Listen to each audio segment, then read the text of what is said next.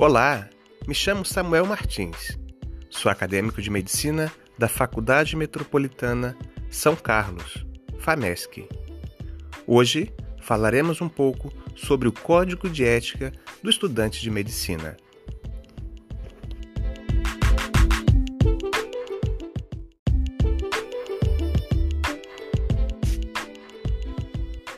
Embora algumas escolas de educação médica no Brasil possuam seus próprios códigos de ética, o Conselho Federal de Medicina, no ano de 2018, publicou o seu primeiro código de ética direcionado aos estudantes de medicina.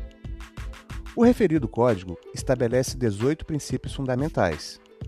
Cabe lembrar que esses princípios são balizadores de direitos e deveres do estudante de medicina. Esses princípios permeiam por questões tais como o dever do estudante de medicina em estar a serviço da saúde do ser humano e da coletividade, exercendo suas atividades sem discriminação de nenhuma natureza. Outro princípio é relacionado à sua escolha, a escolha pela medicina, pois exige compromissos humanísticos e humanitários, com promoção e manutenção do bem-estar físico, mental e social dos indivíduos e da coletividade. Outro princípio muito interessante é que o estudante de medicina não deve aceitar ou contribuir com a mercantilização da medicina. Citamos apenas três desses 18 princípios. Além de tais princípios, o Código de Ética do Estudante de Medicina se divide em seis eixos.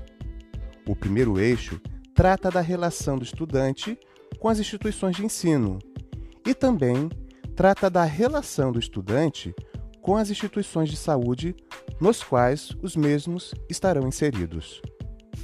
O segundo eixo trata da relação do estudante com o cadáver. O terceiro eixo trata das relações interpessoais do estudante. O quarto eixo trata da responsabilidade do estudante com seus estudos e com sua formação. Já o quinto eixo trata da relação do estudante com a sociedade.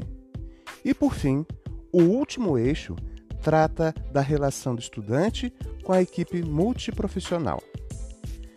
Para você conhecer mais informações sobre o Código de Ética do Estudante de Medicina, visite o site do Conselho Federal de Medicina.